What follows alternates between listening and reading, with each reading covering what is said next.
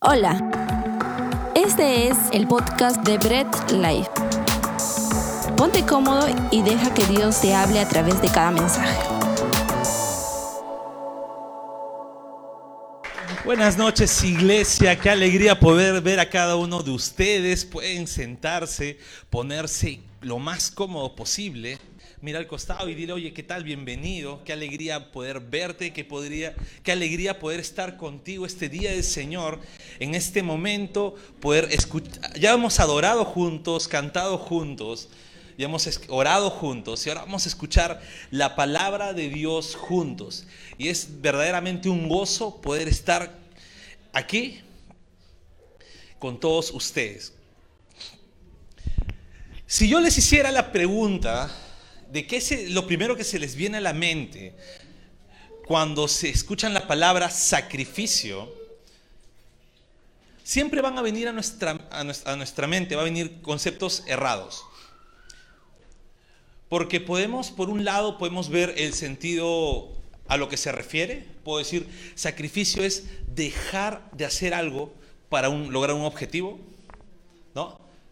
Los que son robustos como yo pueden estar haciendo el sacrificio de dejar de comer un poco para poder tener el objetivo de adelgazar. Algunas personas que están estudiando hacen el sacrificio de tener menos tiempo de ocio para dedicarse a estudiar. ¿No? Tal vez por ahí otros más avesados, cuando escuchan la palabra sacrificio, los primeros que se les viene a la mente son animales degollados, ¿no? Sangre derramada, ¿no? O incluso cuando escuchan la palabra sacrificio, pues se nos viene a la mente de repente un ritual satánico, escuchando metal, alguna banda metal y entre, invocando al diablo. Ese es lo primero a veces que se nos viene cuando escuchamos sacrificio, ¿no? Puros pelucones rockeros. Y a veces tenemos el concepto tan errado de la palabra sacrificio. ¿Por qué? Porque el sistema de este mundo se ha encargado de quitarnos lo que de verdad significa se ha encargado de distorsionar. Es por ello que cuando vemos, escuchamos esta palabra, lo primero que se nos viene a la mente son ideas equivocadas, o al menos ideas que escapan de lo que verdaderamente o de lo que de verdad viene a ser la palabra sacrificio. Ahora, sí, en los tiempos incluso del Antiguo Testamento, cuando se presentaban sacrificios en el templo del Señor, pues sí, eran animales sacrificados, pues habían rituales, había sangre esparcida por ahí, inciensos quemados y todo ello durante todo el periodo del Antiguo Testamento, pero el significado o lo que de verdad era, no era en sí el sacrificio animal, no era en sí que se tenía que matar porque se tenía que matar, no el significado del sacrificio es el intercambio de una vida por una vida. Eso es lo que significa. Y eso es algo que muchas veces hoy día no se nos viene a la mente. Y tenemos esta idea equivocada. Pero déjame decirte algo. No vamos a hablar de ese tipo de sacrificios porque Cristo fue sacrificio perfecto. Y luego del sacrificio de Cristo y la victoria en la cruz, ya no se debe hacer más sacrificios. Luego del sacrificio de Cristo, pues ya no hay necesidad de hacer sacrificios en ningún lado. No hay necesidad de hacer sacrificios en ningún templo, sea que se reconstruya o no, no, porque ya hubo un sacrificio perfecto para nuestras vidas. Pero déjame hablarte de algo. La Biblia nos habla que nosotros somos sacrificios vivos. Entonces, ¿a qué se refiere? Oye, Naín, acabas de decir que ya no hay más sacrificios, pero ¿a qué se refiere entonces cuando la Biblia menciona sacrificios vivos? ¿Qué es lo que quiere decir la Biblia ahí? Ya me dices que sí, Cristo fue sacrificio perfecto, pero ¿por qué la Biblia dice que yo tengo que ser un sacrificio vivo? No como que ahí como que algo no cuadra, ¿verdad? Hay como que, ah, contradicción bíblica dirían algunos ateos. Pero no, no tiene nada que ver. Vamos a ver y vamos a aclarar este punto lo que la Biblia nos dice como sacrificios vivos. Y ya hoy día terminamos el mes de enero, es el último domingo de enero. Hemos venido dando prédicas para cómo comenzar el año de una forma a la voluntad de Dios. Y vamos a ver cómo debemos nosotros ser sacrificios vivos. ¿Ok? Para esto quiero que puedas abrir tu Biblia en Romanos 12. Puedes abrir tu Biblia, puedes prenderla si quieres o puedes esperar porque va a aparecer de todas maneras en la pantalla. Pero no hay como tenerla en tu propia mano y que puedas ir revisando texto por texto cuando estemos en ella. Romanos 12, yo la voy a leer en la infalible Reina Valera. Tú puedes leerla en la versión que, desees. ¿Ok? Vamos a leer Romanos 12, versículo 1 y versículo 2. Esta vez vamos a leer solamente dos versículos. Algo raro, siempre leemos más de cinco. Pero vamos a leer solamente dos versículos. Y dice la palabra de Dios, puedes verlo aquí atrás también, dice, así que hermanos, os ruego por las misericordias de Dios que presentéis vuestros cuerpos en sacrificio vivo, santo, agradable a Dios, que es vuestro culto racional. Versículo 2, no os conforméis a este siglo, sino transformaos por medio de la renovación de vuestro entendimiento, para que comprobéis cuál sea la buena voluntad de Dios, agradable y perfecta. Oremos ahí para que el Señor sea quien nos ilumine.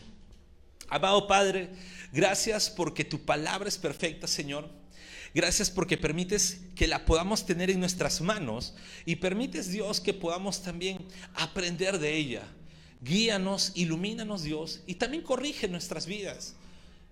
Y todo de acuerdo a tu palabra, Señor.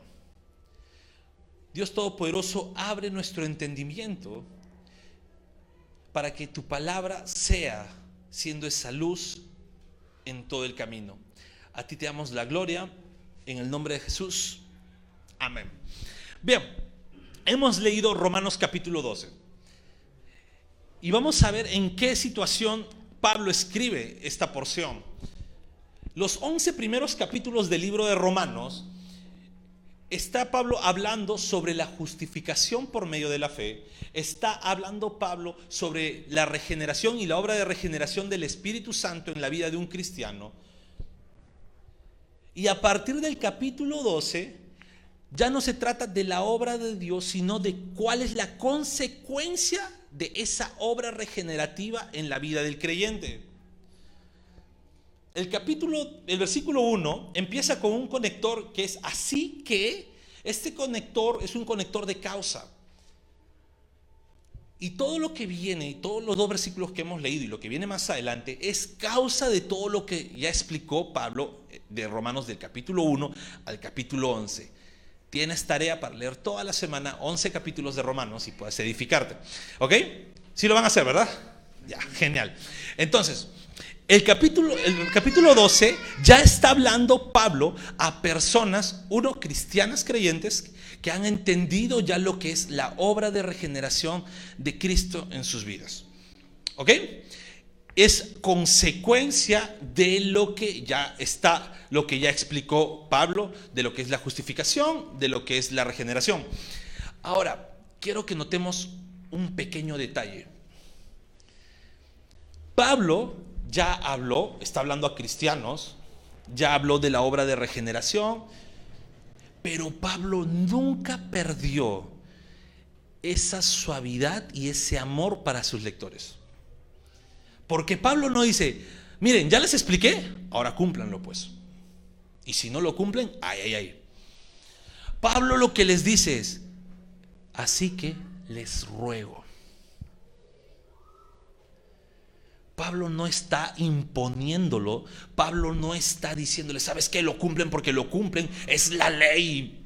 Y siendo sumamente legalista, Pablo les está diciendo, les ruego que lo hagan. Esta suavidad de Pablo inspirado por el Espíritu Santo, es la que debemos siempre nosotros tener cada vez que la palabra de Dios nos es transmitida o que nosotros vayamos a transmitir. ¿Y qué les estaba rogando Pablo? Pablo dice, ya les expliqué, ahora les ruego que ustedes en primer lugar presenten a Dios sus cuerpos. Oye, Naín, ¿cómo voy a presentar mi cuerpo? Que me voy a tener que degollar, mutilar, cortar. Tal vez los que somos robustos dirán, ah, bueno, ahí sí, pues hay que cortar. Por los más delgados dirán, acá qué voy a cortar, qué puedo entregar. Pero no. Cuando Pablo habla de entregar sus cuerpos, primero debemos entender algo. El principio de entregar sus cuerpos es un principio netamente cristiano.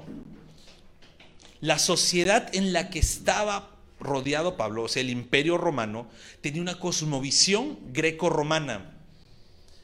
¿Cómo era esa cosmovisión? Llena de filosofía, llena del pensamiento gnóstico. Y de repente, para que sepas cuál es el pensamiento gnóstico, los gnósticos creían que el cuerpo y el alma de una persona estaban completamente separados. Y que el cuerpo, o sea, la parte física, era completamente mala, impura, y lo puro era solamente la parte espiritual. ¿Qué les llevaba a ser a los gnósticos y cuál era ese pensamiento de esa época? Les llevaba a, como su cuerpo era completamente impuro y nunca iba a ser puro, les llevaba o a entregarse a sus pasiones porque a la final su alma siempre iba a ser salva, o por culpa de esa impureza empezar a hacerse cortes o a mutilarse, a descuidar sus cuerpos, a hacer penitencias si has escuchado de las penitencias que se hacían, pues parte incluso de ese principio, porque dicen que tienen que mutilar sus cuerpos para poder llegar a la santificación. Entonces, en ese pensamiento es cuando Pablo les dice, entreguen sus cuerpos al Señor. Un griego, un romano, jamás le podría caber eso en su mente. Porque ellos decían, ¿cómo voy a entregar algo tan impuro al Señor? ¿Cómo voy a entregar algo que nunca va a ser puro a Dios? Era el pensamiento de esa época. Sin embargo, como cristianos, nosotros entendemos algo. Y esto nos debe llevar una gran lección como cristianos entendemos que nuestro cuerpo es templo del Espíritu Santo. Nuestro cuerpo es templo del Espíritu Santo y el Espíritu Santo empieza a hacer su obra o nuestro cuerpo es el medio por el cual hace su obra en el mundo. Entonces, ¿para Dios tiene valor nuestro cuerpo? Sí, no solamente el espíritu, sino nuestro cuerpo. Y esto nos debe llevar a entender que no podemos estar maltratando nuestro cuerpo como, como querramos. Debemos cuidar nuestro cuerpo. Si sabes que comes algo que te hace mal, pues no lo comas.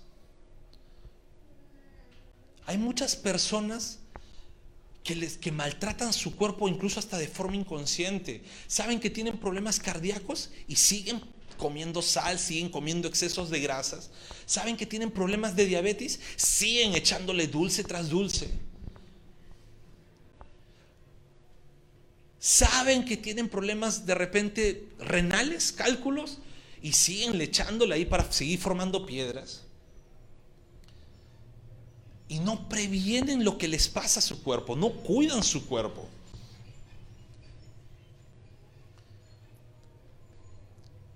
Justo comentaba por la tarde y decía, yo cada vez, un par de veces me dieron cálculos renales, es uno de los peores dolores de verdad. Y cada vez que, que sé que me va, a venir uno de ellos, me empieza a punzar la pierna. Una punzada fuerte. Cuando empieza esa punzada, empiezo a bajarle a la sal, empiezo a bajar, empiezo a tomar agua como loco. Empiezo a comer fruta. ¿Por qué? Porque no quiero soportar el dolor que es un cálculo renal. Trato de prevenir lo que me va a pasar. Entonces, debemos cuidar nuestros cuerpos. Ahora, el cuerpo tiene vital importancia para el propósito de Dios, porque el mismo Dios se encarnó en un cuerpo físico. La encarnación de Cristo en un cuerpo físico es una doctrina fundamental de la iglesia. No es que Cristo vino y que aparentó tener un cuerpo, pero no, no, no, eso es una herejía. El cuerpo físico de Cristo es porque se encarnó en un cuerpo de verdad, de carne y hueso. ¿Ok? un cuerpo que podía sufrir dolor, un cuerpo que podía sufrir todo lo que nosotros sufrimos. Esa fue la encarnación. ¿Y por qué también tiene vital importancia para el propósito de Dios? Porque el Señor dice, en mi segunda venida, no dice, cuando el Hijo del Hombre regrese, pues vamos a venir como espíritus voladores, ¿no? Vestiditos de blanco, con túnicas blancas y volar como Gasparín. No, el Señor dice, van a resucitar con cuerpo glorificado. Es un cuerpo físico sin nada de pecado, sí, pero el cuerpo tiene una gran, es, de bastante propósito para Dios. ¿Ok? Entonces, el Señor, a través del apóstol Pablo, dice que debemos presentar nuestros cuerpos. Ahora, ¿cómo, cómo presentar nuestros cuerpos? ¿En qué? ¿De qué forma, ¿En ¿Cómo debemos presentar nuestros cuerpos? En culto. Y nuevamente, a veces cuando encontramos la palabra culto, se nos vienen pequeños errores siempre. ¿No? Y pensamos en culto a un ritual, a una liturgia cristiana, ¿no? Pero si vamos un poco, no voy a dar una lección de griego, pero si vamos un poco al griego, porque el Nuevo Testamento está en griego, esta palabra que ya se tradujo como culto es la traía y lo que significa era trabajar voluntariamente por un salario. No en el concepto de esclavitud, porque recuerden que había mucha esclavitud en esos tiempos, sino por un salario, pero era un servicio voluntario. Nadie obligaba a nadie a hacerlo. Era voluntario de la persona. Entonces, cuando hablamos de culto no nos referimos al ritual, no nos referimos a la ceremonia, sino al servicio que se entrega. Y el texto lo que nos está indicando es que nuestros cuerpos físicos, así debemos entregarle en total servicio a Dios. Eso es lo que nos está enseñando el texto aquí. ¿Sabes qué?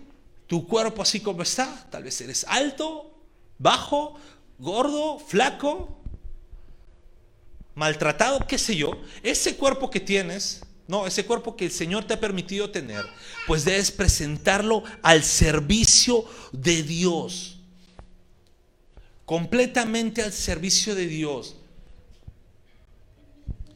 Esta palabra la traía siempre se relacionaba cuando una persona se dedicaba voluntariamente al servicio de algo. A los artistas le decían que estaban evocados siempre al servicio de la belleza, de crear belleza.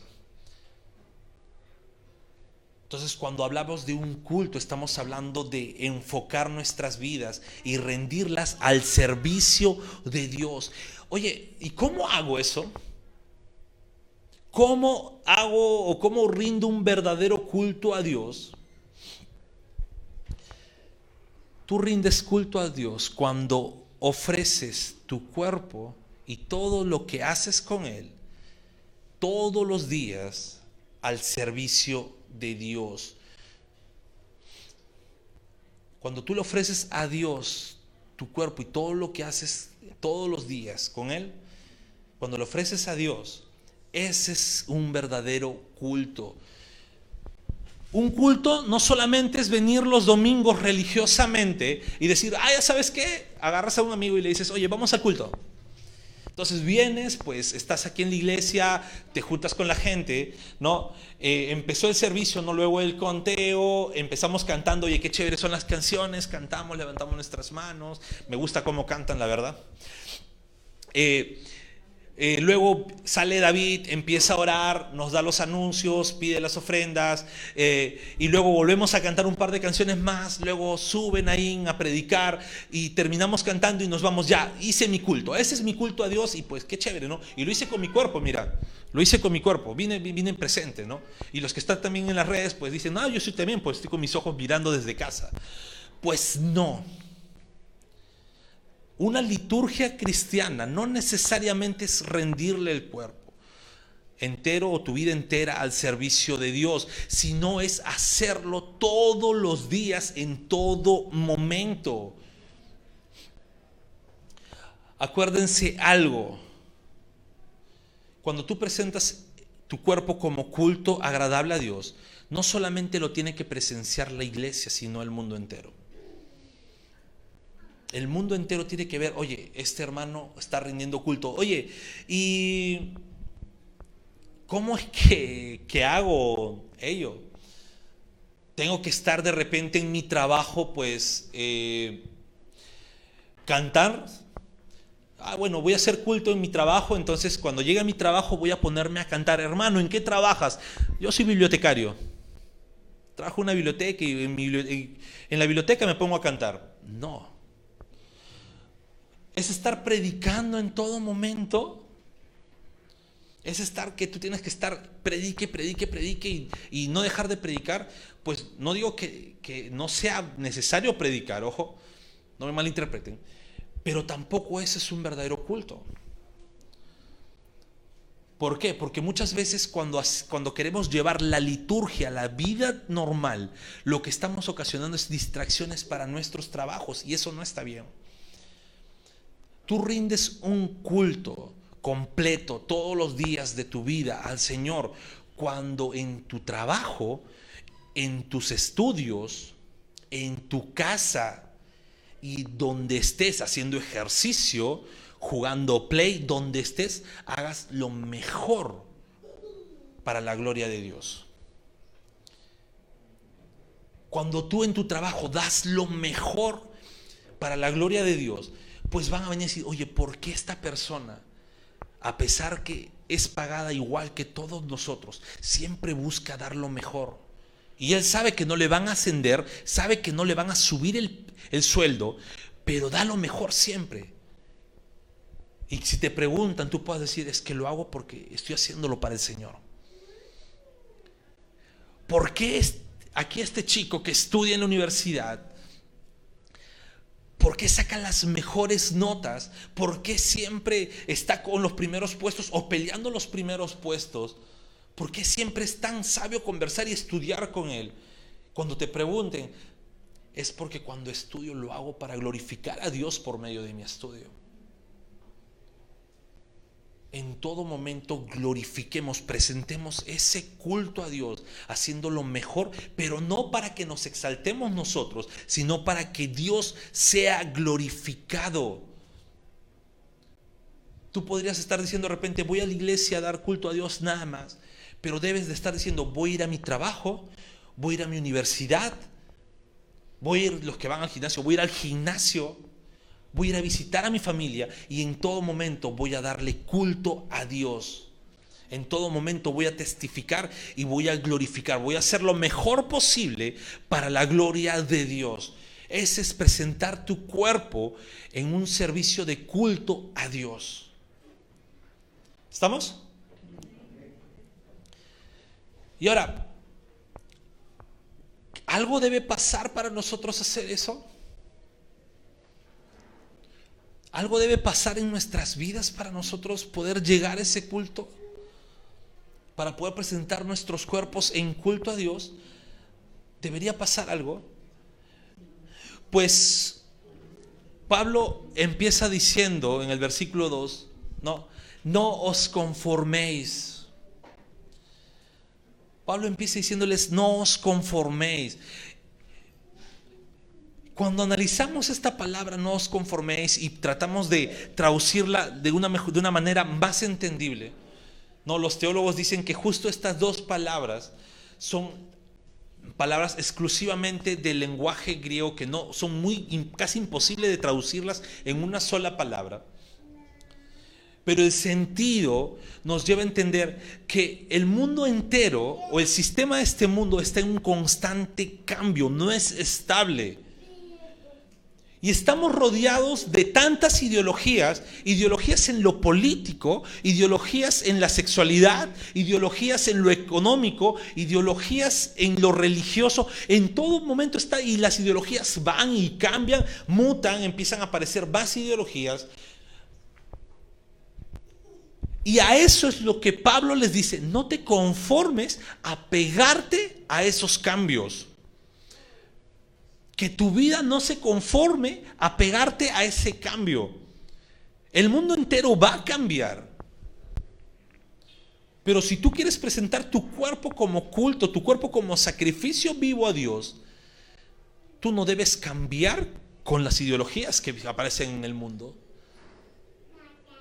No seas un camaleón que adopta los colores del ambiente. No seamos de esa forma. Eso es lo que está diciendo Pablo.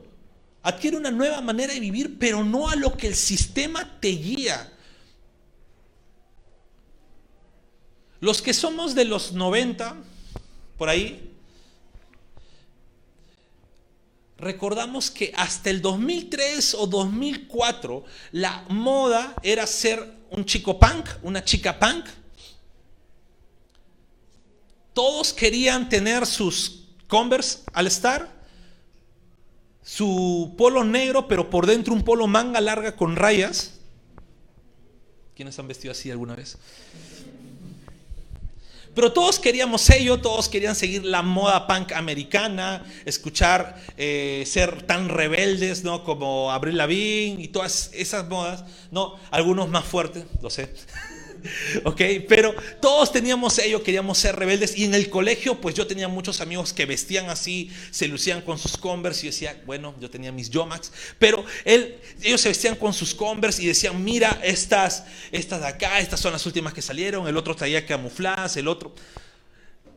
De un momento a otro, con influencia de Satanás, apareció, es una broma lo que voy a decir, ¿eh?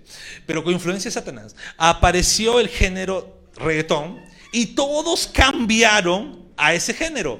Mis amigos de colegio ya no se vestían con Converse, ya no escuchaban punk, ahora todos se vestían con Jordans, ya no tenían polos negros, utilizaban polos más anchos y colores más encendidos y su típica gorra para atrás. Y todos le gustaba el dembow. Todos querían ser reggaetoneros. Y las modas así van cambiando, las ideas van cambiando. Y lo que Pablo está diciendo es, no tengas ese comportamiento adolescente del cambio, sino rígete una manera de vivir. ¿Y cuál es esa manera de vivir? Es lo que dice, transformen sus vidas hay una transformación que debe haber en nuestras vidas. Una transformación externa, ¿se me va a ver en el cambio de ropa? No. Una transformación interna que hace Dios. Acuérdense, ya hemos estado, ya hemos dicho que del capítulo 1 al capítulo 11, Pablo ya está hablando de la obra de regeneración del Espíritu Santo, de justificación, una nueva vida en Cristo. Y ahora está hablando cómo se rige esa nueva vida en Cristo. Esa transformación es la que debe de estar en nuestras vidas, una correcta transformación. Hay un dicho que se pega bastante a esto. Yo sé que todos lo han escuchado, seas peruano o no seas peruano. Y es, aunque la mona se vista de seda, exacto, mona se queda. Aunque el cristiano se vista de seda, cristiano se queda. Responden de todos lados. Esa transformación, aunque todo el mundo cambie, aunque todas las ideologías empiecen a cambiar, cuando tú eres transformado por Dios y eres un cristiano, se sigue notando. Cuando tú eres transformado y eres cristiano, se sigue notando. Pablo aquí está hablando a personas entendidas que ya saben que es regeneración, saben lo que Cristo hizo y les hizo, nuevas criaturas. Y lo que les está diciendo es que eso, aunque el mundo entero cambie, su gen de cristiano, la genética que el Señor ha puesto ustedes de cristianos, eso no va a cambiar por nada el mundo entero puede cambiar y va a estar cambiando, tiene constantes cambios, pero tu vida de cristiano es constante. ¿Y en qué consiste ese cambio, Naim? ¿cómo logro ese cambio en mi vida? ¿O cómo, cómo, cómo, cómo doy eh, prueba que ese cambio ha llegado a mi vida? Pues es viviendo una vida bajo el control del Espíritu Santo. Cuando una persona ha sido cambiada por el Señor, transformada por Dios, su esencia cambió. Ya no tiene una esencia egocéntrica, una esencia pensada solamente en el yo, en decir, esto me agrada a mí, esto es bien, bueno para mí, yo creo que esto es genial para mí, entonces esto, esto lo voy a adoptar. Si no vive una vida cristocéntrica, esta vida cristocéntrica, digo, esto es lo que Cristo tiene planeado para mí, esto es lo que el Señor dice que es bueno para mí, y aunque no lo entienda, pues lo voy a hacer. Así como cuando un doctor te receta, tú no dices, bueno, no me gusta la receta del doctor, no me gusta ese jarabe, no me gusta lo que me ha recomendado, no me gusta meterme tantas pastillas, entonces no lo voy a cumplir, ¿no? ¿Para qué? Mejor hago esto porque esto creo que es mejor para mí. Ese es el error que cometemos muchos y no debe pasar. Yo no debo decir, esto es lo que el Señor dice que es bueno para mí, pero esto no me agrada, entonces no lo voy a cumplir. No, sino debo estar todo lo contrario. Si el Señor dice que esto es bueno para mí, esto debo hacerlo mío completamente. Y ya para acabar, ya para terminar, quiero decirte, el cristiano o cuando Cristo llega a la vida de una persona, este hombre o este nuevo hombre tiene una mentalidad diferente. Este nuevo hombre ya tiene una mentalidad, tiene un cambio diferente en su vida. ¿Sabes por qué? Porque cuando un cristiano está, es transformado, ya no tiene una mente natural, sino tiene una mente de Cristo en él tú ya no piensas de acuerdo a las situaciones de este mundo o a las ideologías de este mundo, sino empiezas a pensar de acuerdo a lo que Cristo dice en su palabra. Oye, ¿por qué vas a ir a la iglesia si lo puedes ver desde aquí? Pero la palabra del Señor me manda a congregar. ¿Por qué vas a, hacer ello? Porque la palabra del Señor me dice que tengo que hacer esto. Inclusive en situaciones cotidianas. ¿Por qué vas a perdonar si te hizo daño? Porque la palabra del Señor me manda perdonar. ¿Por qué vas a amar si esta persona más bien hasta te tiene cólera? Porque el Señor me manda amar incluso a mis enemigos. En la mentalidad del cristiano cambia si has sido regenerado, si has sido transformado por el Espíritu Santo, tu vida entera cambia. Se presenta como sacrificio vivo en todo momento. Se presenta como sacrificio vivo en cualquier situación. En las situaciones buenas, en las situaciones malas. Todo tu ser le rinde culto a Dios todo tu ser completo. Cuando Cristo llega a ser el centro de nuestra vida, es cuando recién podemos presentarle a Dios nuestra vida entera como un culto verdadero. No solamente por venir a la iglesia, sino tu vida entera es un verdadero culto al Señor. Yo quisiera saber quiénes de verdad quieren que su vida entera sea de culto para el Señor. ¿Quiénes de los que están aquí quieren ello? ¿Sí? ¿Quiénes de los que están aquí quieren de verdad todos los días de su vida? No solamente domingos, ¿ah? Porque tú no eres hijo de Dios solamente los domingos, tú eres un hijo de Dios los siete días de la semana, 24/7, a toda hora. No hay hora de descanso, no hay vacaciones, no hay una fecha sabática para dejar de ser hecho hijo de Dios. No, eres un hijo de Dios en todo momento. Así que tu anhelo debe ser vivir tu vida entera como culto para Dios. Oye, Naim, me la pones difícil. No, no es difícil. ¿Sabes por qué no es difícil? Porque no estás solo. Porque cuando el Señor te transforma y llega a tu vida, ¿recuerdas? Eras templo del Espíritu Santo. Y no caminas solo, caminas con el Espíritu Santo en todo momento. El Señor está en ti en todo momento. Así que no es difícil. ¿Vas a tener fallas en el camino? Pues obvio.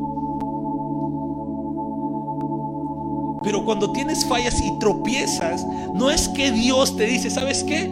Si tropezaste, alcánzame a ver si puedes. Si tropiezas es Dios, ¿sabes qué? Sigamos. El camino es difícil, pero estoy contigo. Entonces no va a ser difícil a pesar de las fallas, a pesar de los, de los duros momentos. No va a ser difícil porque no estás solo. Oye, pero se ve difícil.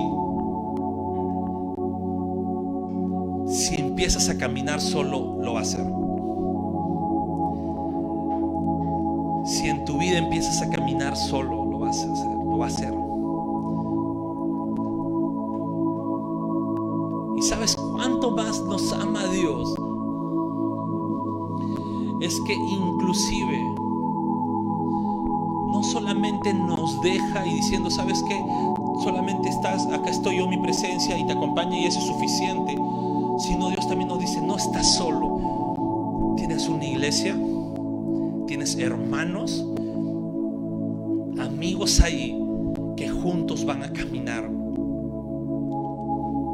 Nosotros siempre realzamos la importancia de la iglesia, uno porque la instituyó el Señor, no los hombres lo otro porque la iglesia es el medio donde cuando echamos raíces, nos compenetramos en ella, no andamos solos, tenemos un amigo el que podemos contar, un amigo el que de repente, ¿sabes que Tengo debilidades, ¿sabes que Tengo este problema. Aconsejame, oremos juntos. Ese es el propósito de la iglesia. Caminemos juntos. Son un grupo de cristianos, de hijos de Dios, caminando juntos hacia el cielo. Ese es el propósito de la iglesia. Es por ello digo, ¿quieres presentarle tu cuerpo como sacrificio vivo al Señor? Pues vive una vida transformada 24/7 y no la vas a tener difícil porque el Señor mora en ti y tienes una iglesia con la cual puedes contar.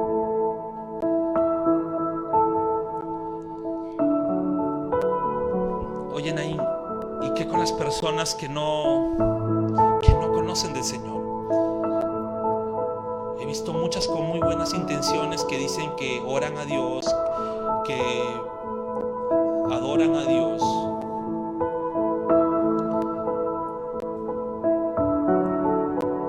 Debemos siempre estar constantemente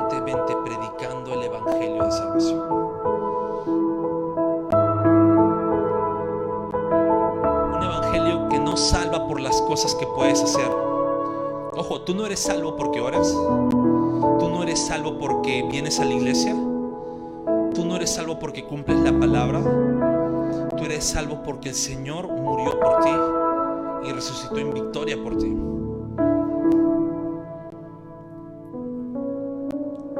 Entonces, ¿no tengo que hacer nada? No, tienes que hacerlo. Pero eso no te salva todo ello es una consecuencia de tu salvación.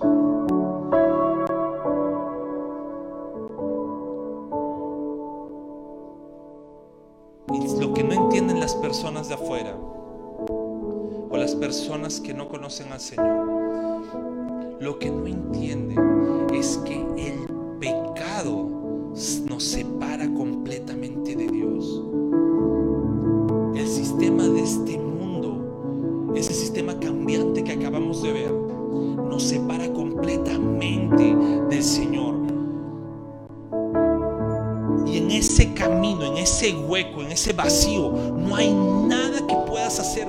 construir un puente hacia la presencia de Dios. Puedes hacer muchas buenas obras y qué genial. Vas a construir bien, qué genial.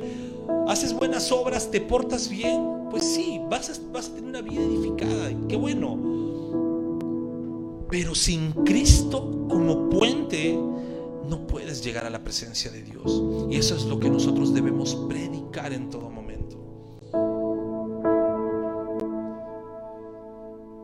¿Y eso qué? ¿A quién le corresponde? A los que tenemos una vida transformada, que presentamos nuestros cuerpos como sacrificio vivo. Prediquemos el Evangelio. A tiempo, fuera de tiempo. Es lo que el Señor nos encomendó y es lo que nosotros como cristianos debemos hacer en todo momento.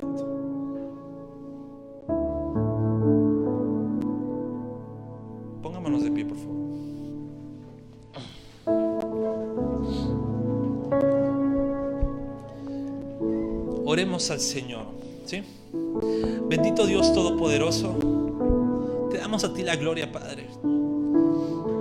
Gracias, Señor, porque nos ayudas a entender que debemos presentar nuestros cuerpos a ti. Presentarlos como ese culto, Señor, de adoración en todo momento. Y ayúdanos, Dios.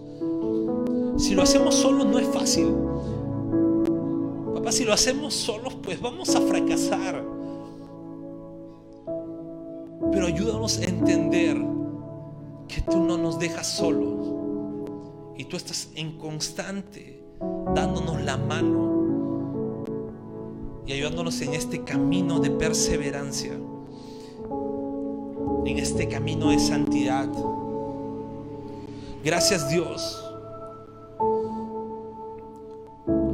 haces entender que tú ya nos transformaste y que nos pones una mente de Cristo, nos pones la mente de Cristo en nuestras vidas. Y perdónanos, Señor, si no hemos sido conscientes. Pero ahora ayúdanos a entender, Dios. Ya, hemos tenido un mes de este nuevo año. Y ayúdanos durante estos 11 meses que restan y todos los años que nos queden de vida, todo el tiempo que nos quede de vida, presentarnos a ti como un sacrificio vivo, Señor. Presentarnos a ti, Señor, completos. Gracias te damos, Padre. Y ayúdanos también a compartir tu evangelio. Seguir creciendo como iglesia, compartiendo tu evangelio a toda criatura. Y Señor, y oramos también por los perdidos, para que entiendan que solo tú transformas vidas, que solo tú transformas mentes y que solo en ti hay un verdadero cambio de genética, la cual, Señor, nos lleva a ser hijos tuyos. A ti y solamente a ti sea la gloria, a ti sea siempre la honra. Gracias te damos, Señor, en el nombre de Jesús. Amén y amén. Fuertes palmas al Señor, iglesia. Gracias por escuchar el mensaje de hoy y no olvides compartirlo. Síguenos en nuestras redes sociales, Instagram, arroba Bread Life Family, Facebook Bread Life.